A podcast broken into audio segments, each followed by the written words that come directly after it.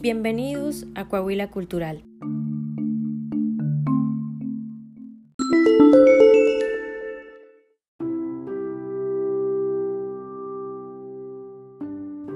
El siguiente cuento fue escrito por Rudyard Kipling, que lleva por título Cómo se originó el miedo.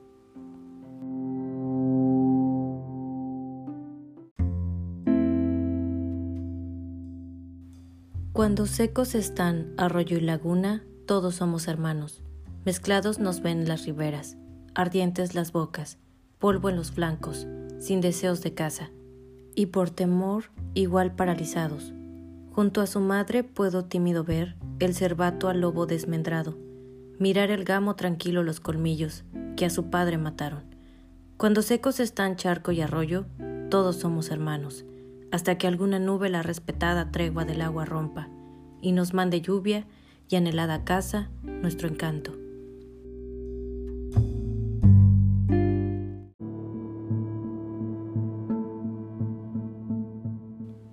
Previstos están por la ley de la selva, la más antigua del mundo, la máxima parte de los acontecimientos que con su pueblo pudieran enfrentarse, por lo que hoy por hoy es un código tan perfecto como el tiempo y la costumbre pudieron llegar a constituirlo. Si el lector pasó sus ojos por las narraciones transcritas relativas a Mowgli, recordará sin duda que el muchacho pasó la mayor parte de su vida con la manada de lobos de Sioní y que aprendió la ley con Balú, el oso pardo. Fue el propio Balú quien le explicó, cuando el muchacho daba muestras de impaciencia por tantas órdenes que recibía constantemente, que la ley era como una enredadera gigante, ya que alcanza a todas las espaldas sin quedar exenta ninguna de sentir su peso. Una vez que hayas vivido los años que yo he vivido, hermanito, te darás cuenta de que la selva obedece a lo menos una ley, dijo Balú. Esto no te parecerá muy agradable, añadió. Mowgli no paró mientes en esta conversación porque cuando un muchacho pasa la vida comiendo y durmiendo no le importa un ardiente las cosas, sino hasta que suena la hora de enfrentarse con ellas. Pero hubo un año en que las palabras de Balú resultaron certísimas y exactas. Entonces Mowgli fue testigo de que toda la selva estaba bajo el imperio de la ley. Esto empezó cuando escasearon de manera alarmante las lluvias de invierno y cuando Iki el puerco espín, al topar con Mowgli entre unos bambúes, le explicó que se estaban secando las patatas silvestres. Pero bueno, todo el mundo ya estaba enterado de lo ridículamente escrupuloso que era Iki acerca de escoger sus alimentos, y de que solo elige las cosas mejores y con mayor sazón. Por lo tanto, Mowgli rió y dijo, ¿Qué tiene que ver eso conmigo? No mucho al presente, respondió Iki, e hizo sonar sus púas muy tenso y violento. Pero ya veremos más tarde. ¿Sigues todavía bañándote en la laguna que hay en la roca? ¿Allá en la peña de las abejas, hermanito? No, el agua es tan tonta que se va evaporando y no quiero romperme la cabeza, dijo Mowgli, que en aquellos tiempos sentíase tan sabio como cinco juntos de los que formaban el pueblo de la selva. Tú te lo pierdes. Si te la rompieras un poco, ¿acaso por la rotura te entraría algo de juicio? Iki echó a correr agachando la cabeza para que Mowgli no le tirara de las cerdas del hocico. El muchacho le contó después a Balú lo que aquel le había dicho. El oso en tono grave murmuró entre dientes. Si estuviera solo, cambiaría de cazadero antes de que los demás empezaran a preocuparse. Pero ya sabemos que siempre acaba en lucha cazar en país extraño. Podría suceder que le causaran daño al hombre cachorro. Esperaremos y veremos cómo florece el magua. Pero aquella primavera no floreció el árbol de magua, al que tanto cariño tenía Balú. Por culpa del calor, murieron antes de nacer los verdosos lechosos capullos parecidos a la cera. Solo cayeron algunos malolientes pétalos cuando él sacudió el árbol, puesto en dos patas contra el tronco. Luego, centímetro a centímetro, fue penetrando el incesante calor en el corazón de la selva e hizo que todo se revistiera de color amarillo primero, después de color tierra y al fin de color negro.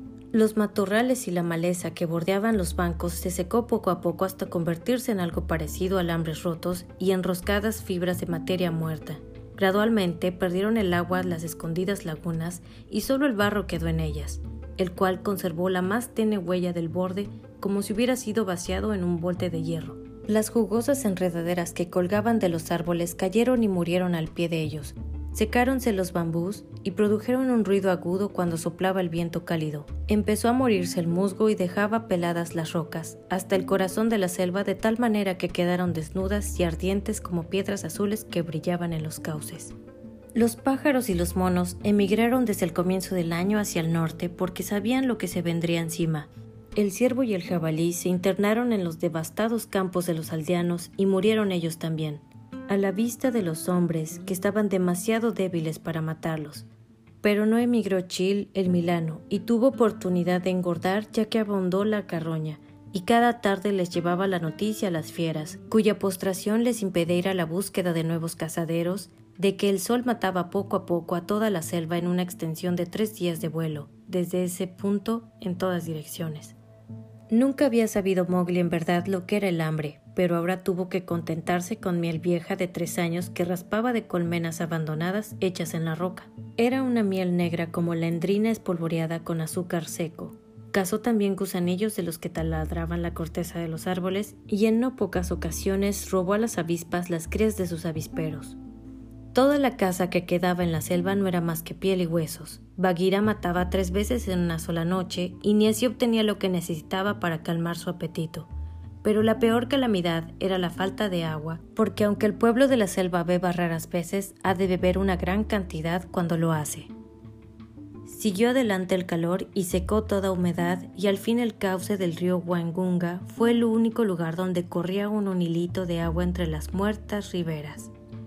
Y cuando Hati el elefante salvaje, cuya vida puede alcanzar cien años o más, vio que en el centro mismo de la corriente asomaba un largo, descarnado y azul banco de piedra completamente seco, comprendió que lo que tenía ante su vista era la Peña de la Paz, y entonces de cuando en cuando levantó la trompa y proclamó la tregua de agua, como lo había proclamado su padre antes de él cincuenta años atrás.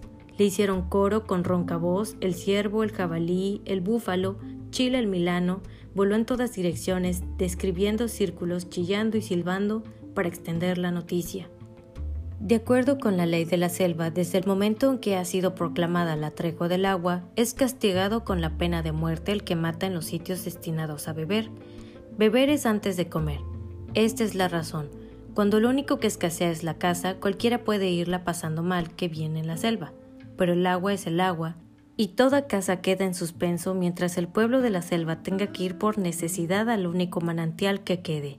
Durante las estaciones buenas, cuando el agua abunda, quienes quieran beber en el río Wangunga o en cualquier otro sitio que para el caso es lo mismo, lo hacían al riesgo de su vida. Y dicho riesgo contribuía en gran parte al atractivo de las excursiones nocturnas, moverse con tal destreza que ni una hoja se moviera al paso, atravesar el vado con el agua hasta la rodilla en sitios en que es baja el agua, cuyo ruido apaga todo rumor, mirar hacia atrás por encima del hombro mientras se bebe, con cada músculo tenso para dar el primer salto desesperado de loco terror, revolcarse en la arena de la orilla y regresar luego, húmedo el hocico y bien repleto el vientre, a la manada que admira el atrevido. Todo esto era algo delicioso para el gamo joven dotado de buenos cuernos, precisamente porque sabían que cuando nadie lo pensara, acaso Bagheera o Shere Khan se lanzarían sobre ellos y les quitarían la vida. Más ahora había terminado todo aquel juego que podía ser mortal. Acercábase hambriento y triste todo el pueblo de la selva al río cuyo cauce pareciera haberse estrechado. El tigre, el oso, el ciervo, el jabalí, el búfalo, todos juntos bebían en sucias aguas y ahí permanecían sin fuerzas para moverse. Durante todo el día el ciervo y el jabalí se habían movido de un lado a otro buscando algo mejor que cortezas secas y hojas muertas. Los búfalos no habían encontrado lodazales en que refrescarse ni verdes sembrados en donde pudieran saciar su hambre. Las serpientes abandonaron la selva y bajaron al río con la esperanza de encontrar ahí alguna rana perdida. Permanecían quietas, enroscadas en alguna piedra húmeda, y ni siquiera se enfrentaban con el jabalí cuando éste con el hocico la sacaba de su lugar.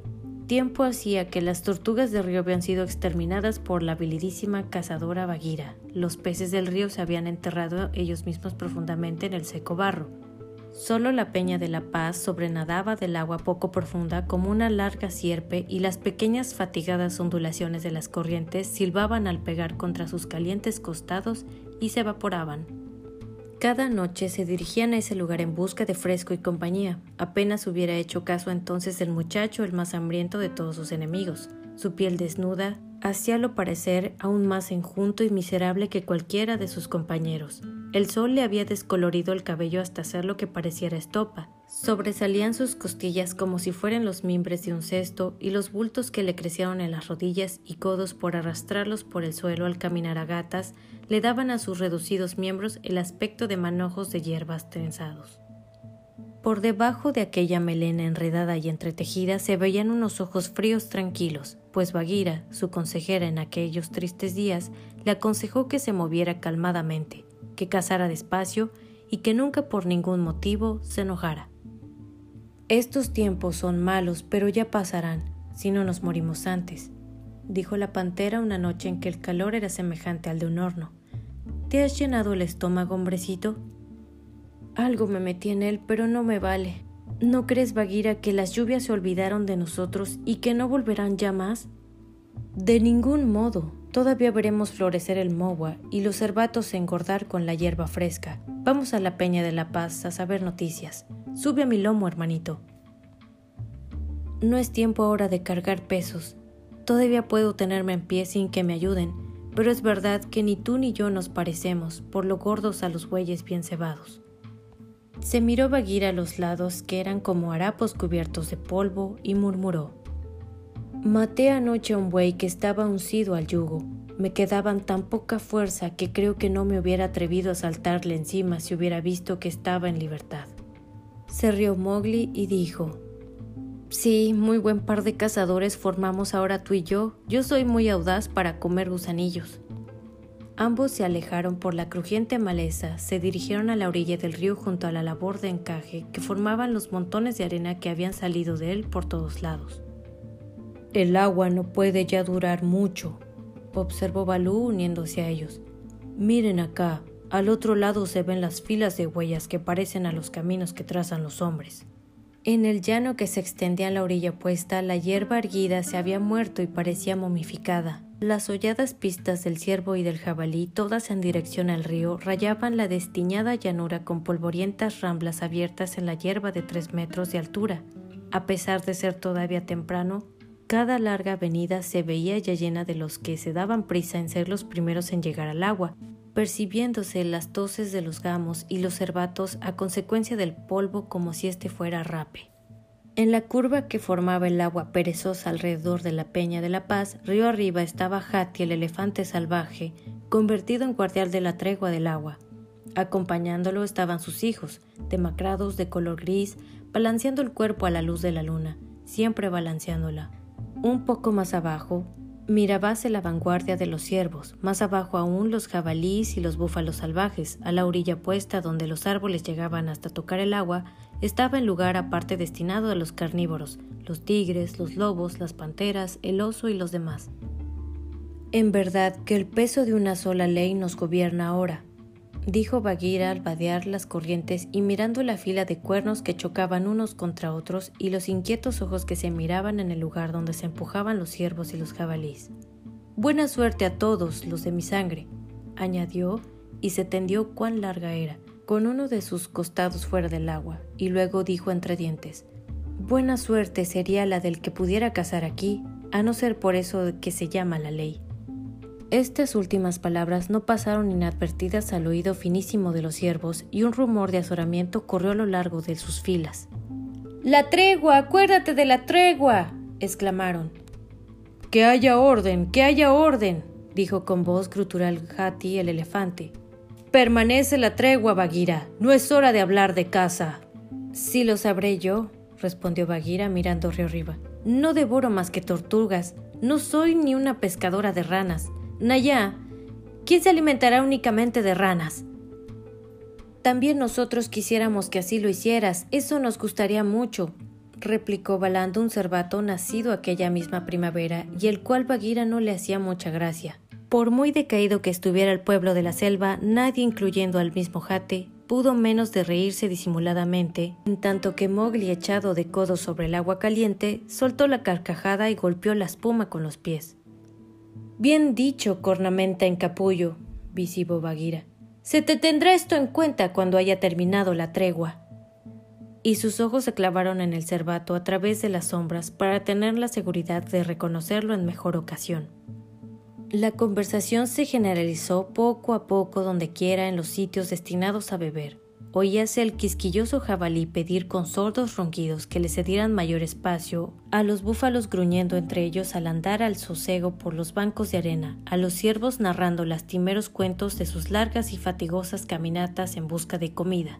De cuando en cuando preguntaban en demanda de noticias a los carnívoros que se encontraban al otro lado del río.